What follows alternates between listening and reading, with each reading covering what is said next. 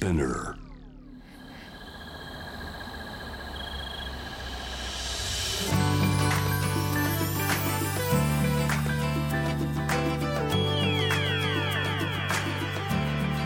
ENEOS 4 Hour Earth One by One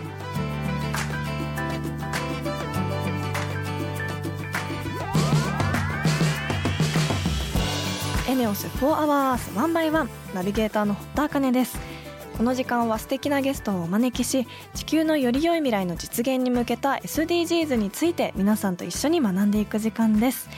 えー、今年もゴールデンウィーク始まりましたが皆さんはどうやって過ごす予定ですか？あのゴールデンウィークといえば昔こう旅行に行ったりしてたんですけどあの私旅行に行く時のこだわりで必ずマイ枕を持っていくっていうこだわりがあります。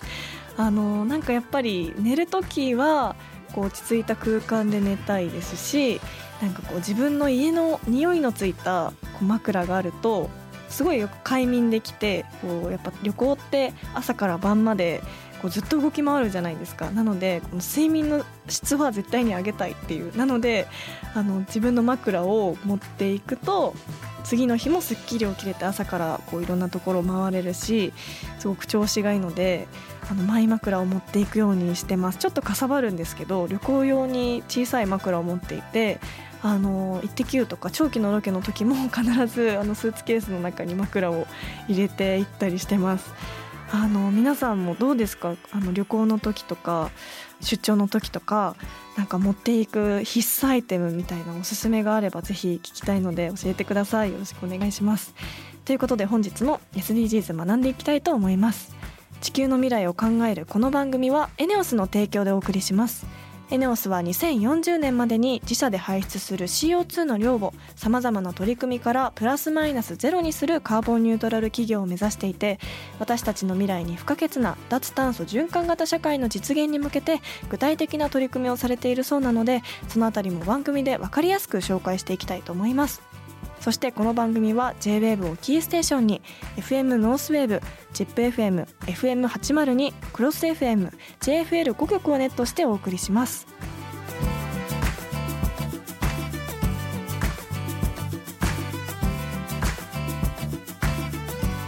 エネオス4 Hour Earth One by One This program is brought to you by エネオス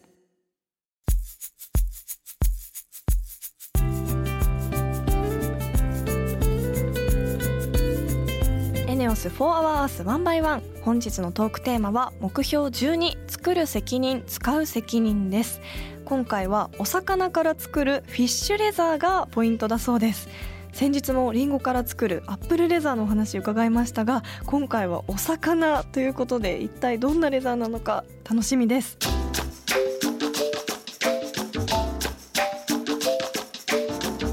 エネオス4 hour art 1 by 1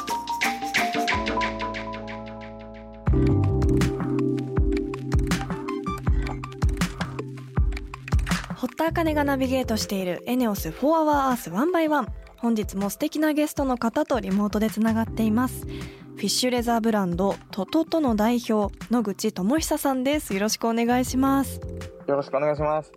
まずは簡単に野口さんのプロフィールをご紹介します大学で執行芸を学ぶと同時に魚の皮であるフィッシュレザーの研究を開始。卒業後富山県の氷見市にて地域おこし協力隊として活動しながら2020年にフィッシュレザーブランドトトトを立ち上げられました。現在は命の恵みを無駄にしない持続可能なものづくりをモットーに活動されています。えートトトというブランド名すごく可愛らしいんですけどどんな思いが込められているんですか？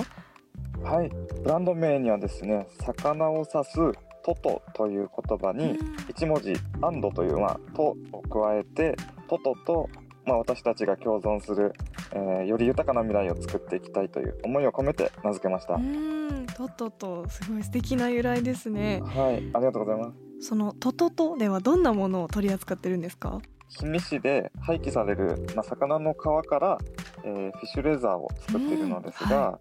その、えーレザーを使ったお財布や名刺入れなどの革製品を取り扱っています。フィッシュレザーって本当に初めて聞いたんですけど、はい。すごい。あのいわゆる服とか小物で使うレザーっていうことなんですか？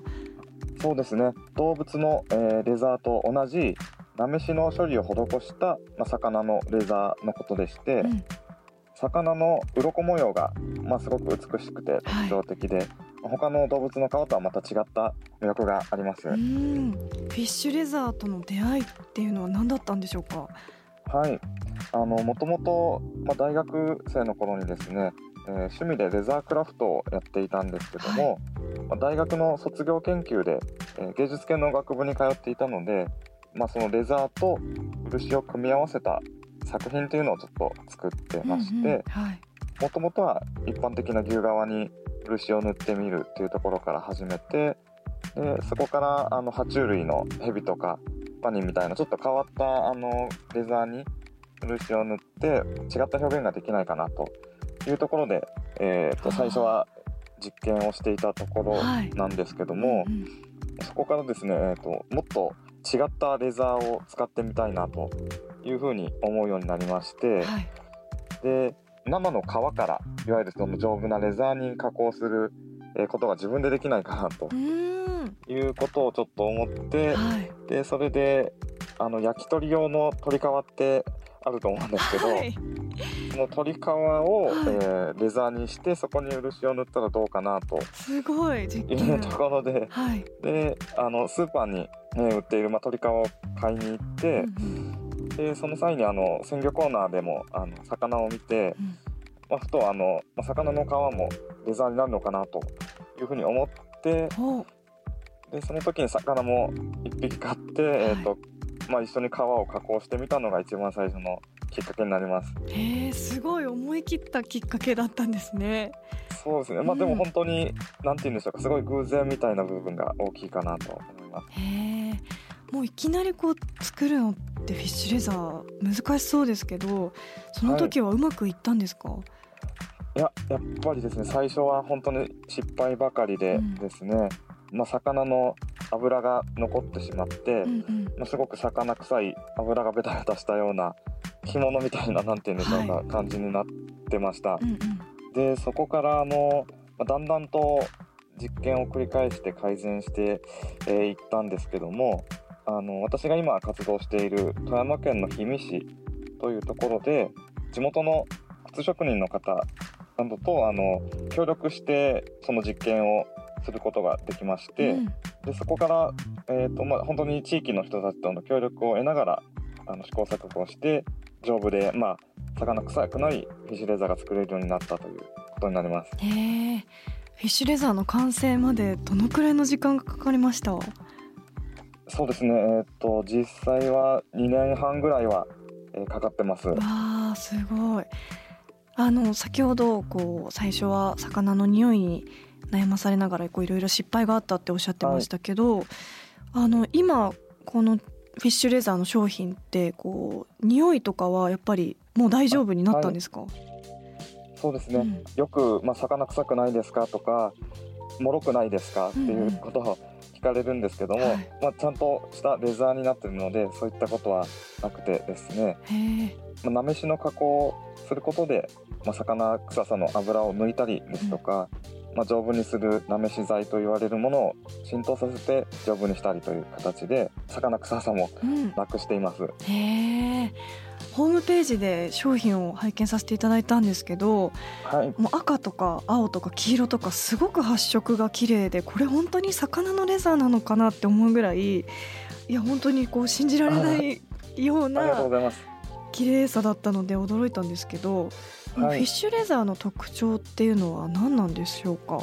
一番は鱗模様が特徴的と言いますか、うん。魚によって違うので、はい。ブリだとすごく細かくて滑らかな手触りはい。だったりタイだとあの鱗が大きいので、うんうん。ちょっとワイルドななんていうんでしょうか和紙のようなはい。手触りだったりお魚によって厚みとかう模様が違うというところが魅力的な部分かなといへうふうに思います。ーなんか本当にちょっとワニっぽいっですかね。ちょっと遠目で見たらワニ側に見えそうな。ああそうですね。なんかこのでもちゃんと魚らしいあのはい。綺麗な鱗がこう重なっててすごいデザインとしても魅力的だなと思いました。まあ魚の種類によっても鱗模様が違うんですけど、うん。同じ例えばブリでも少しずつその魚一匹一匹によって鱗の模様が変わってくるので、はいまたあの染まり方とかも少し違うんですけども、うん。本当に何て言うんでしょうか一点物のレザーなじゃないかなというふうに思います。うん。このフィッシュレザーの元となるお魚ってどこから集められてるんですか？はい。あのよく釣りとか あの行ったりするんで、はい。釣りをして釣ってきてるんですかとか聞かれたりすることもあるんですけど、はい。普段はですねえっと地元の、えーお魚屋さんからお刺身用に取った後のまあ、廃棄されるうん。皮を回収してきてはい。そこから、えー加工してます。へえじゃあ本当に原材料って他のところにお金がかけれるっていうかもともと廃棄されてるはい。お魚の皮を集めてるってことはすごいエコだし素敵ですね。そうですね。えっとなんて言うんでしょうか。加工のまあ方法にも、えっとちょっとこだわってる部分がありまして、はい。まあその廃棄されている魚の皮を回収するっていうところからあのレザーを作っているのでその加工の中でも環境に優しいものを使いたいなという思いがちょっとありましてはい。一般的な牛革に加工される、えー際のなめしの工程という、まあ、その一番皮をレザーに加工するうん。大きな工程の中で、クロムという化学薬品を使っうんうん。て加工するのが一般的なんですけども、へーはい。そこの部分をあのミモザという植物の成分を使ってまして、タンニンという成分なんですけどもそのタンニンが浸透することで皮が丈夫になっていくのでその、まあ、タンニンを使うということにちょっとこだわって加工しています。へえじゃあ本当にそのお財布がこう長年使ってもし廃棄されたとしてもはい、地球に変えるっていう本当にとことん地球に優しいレザーになってるんですね。そうですね。うん、では最後に今後の目標をお願いします。はい。あのまあ、今は、えー、と富山県の氷見市で、えーまあ、魚の皮を使って製品作りを始めたんですけどもあのだんだんと他県の方から地元で採れたお魚の皮を、えーレザーにできないかというお話もいただくようになりまして、うん、日本は地域によって採れる魚がまた変わってくると思うのではい、例えば青森県のマグロとかうん、愛媛県のタイとかあの、まあ、そんなご当地のフィッシュレザーを使った商品作りみたいなことができたらいいなっていうふうに思ってます。うん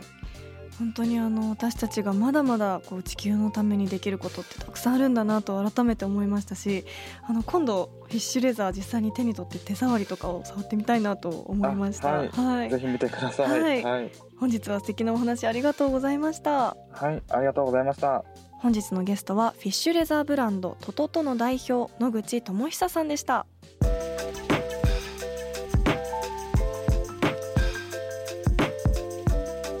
エネオス4 Hour Earth One by One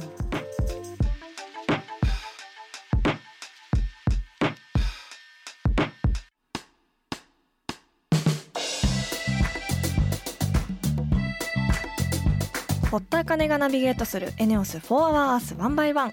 ここからはエネオス SDGs ステーションのお時間です。今月は自動車に関するサービスの一つカーリースについてお話を伺ってきました。脱炭素循環型社会を目指すためにはただ環境のことを考えるだけじゃなくて日々変わっていく私たちの生活にマッチしたサービスも重要っていうことが分かりましたよね。あのエネオスが始めている新車のサブスクのサービスはまさにこれからの時代にマッチしたサービスだと思いますし自分もいろんな新車を定額で楽しめると聞いてすごく興味が湧きました。今後ますますいろんなサービスいろんなサブスクが出てきそうですよね。そしてリスナーの皆さんから SDGs についてメールをいただいているのでここでご紹介したいと思います。ラジオネームリンゴバークさんからのメールです。この前カーリースをしたことがあると話していたのですがあかねちゃんは何がきっかけで利用するようになったんですか？前に話していた古着屋の倉庫巡りですか？私は大学のサークルで今年こそキャンプに行きたいと話していて車のサブスク気になっています。あかねちゃんの体験談もっと知りたいです。ということでメッセージありがとうございます。あの私が経験したのはカーシェアなんですけどあの仲のいい友人がカーシェアにすごくハマっているっていう時期があってあのレンタカーはもちろんいいんですけどカーシェアはあのネットに登録して自分の家の近くの駐車場で車を検索できてでその受付もいらずに登録したカードを持っていればえっと、もうその場で借りれてしまうっていうところがすごくいいっていうのを聞いて私もこう利用するようになったんですけどそうですね。やっぱり車を持つっていうのも将来的には考えたいし素敵だなっていう夢もあるんですけどやっぱこういうカーリースもそうですけど便利なサービスがどんどん出てくるとやっぱいろんなサービスを利用した方が得だなとも思いますしなんだろう、まあ、私まだ20代で来年30代になるんですけど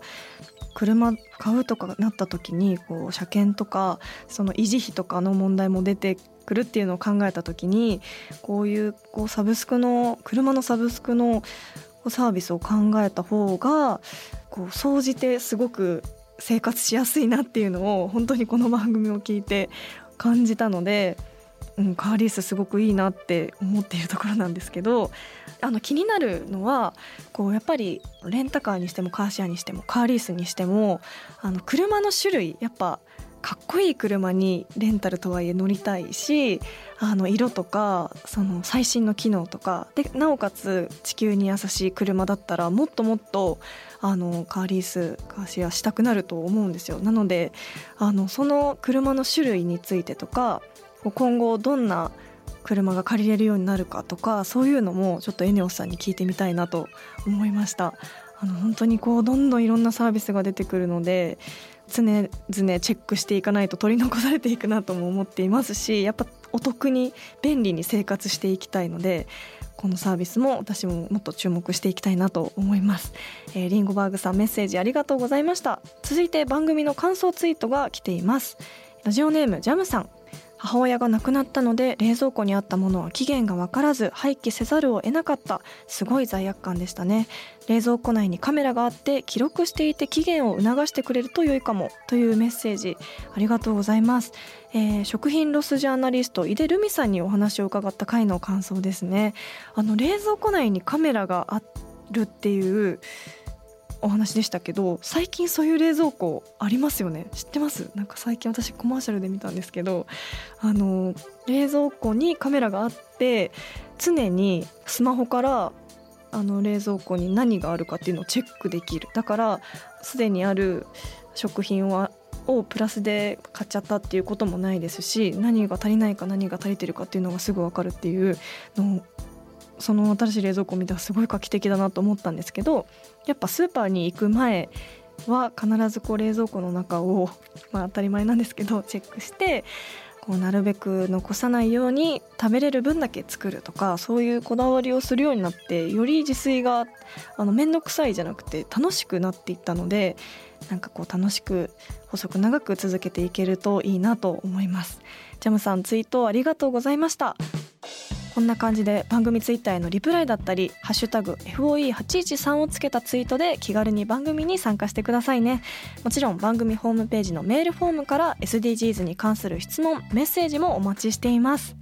そしてエネオス SDGs ステーションでは来月も引き続き脱炭素循環型の未来の社会に向けたさまざまな取り組みについて学んでいきたいと思います。エネオス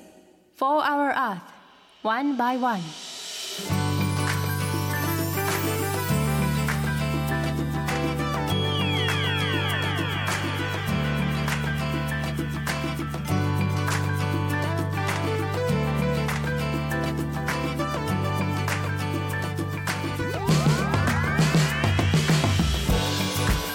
ス4 Hour Earth 1 by 1そろそろエンディングのお時間です。ここで私のお仕事の活動報告です。5月3日火曜夜7時に新番組サンドウィッチマンの動物園飼育員さんプレゼン合戦ズーワングランプリにゲストで出演します。全国各地の動物園の飼育員さんとリモートでお話をしました。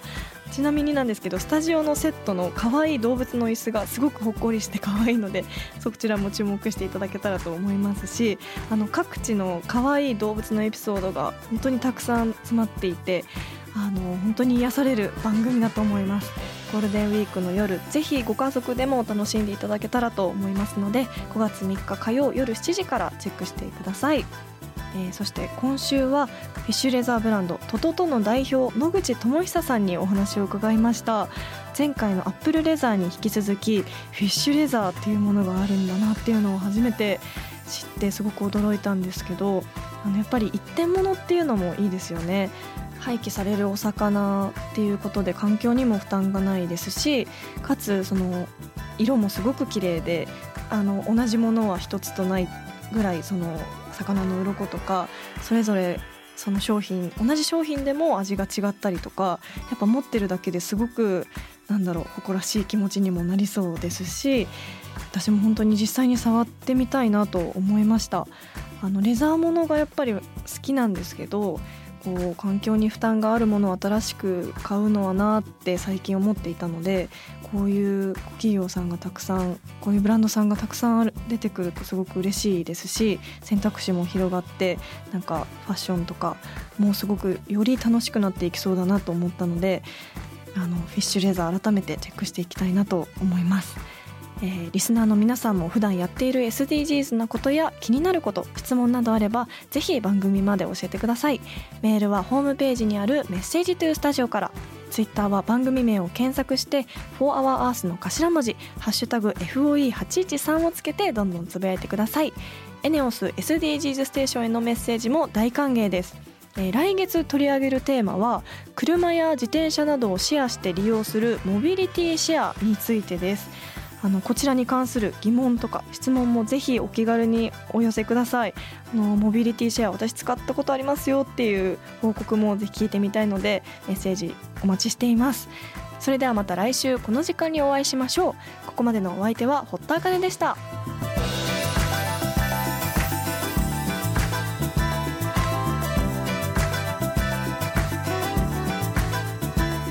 エネオス4 Hour Earth one by one. This program was brought to you by ENEOS.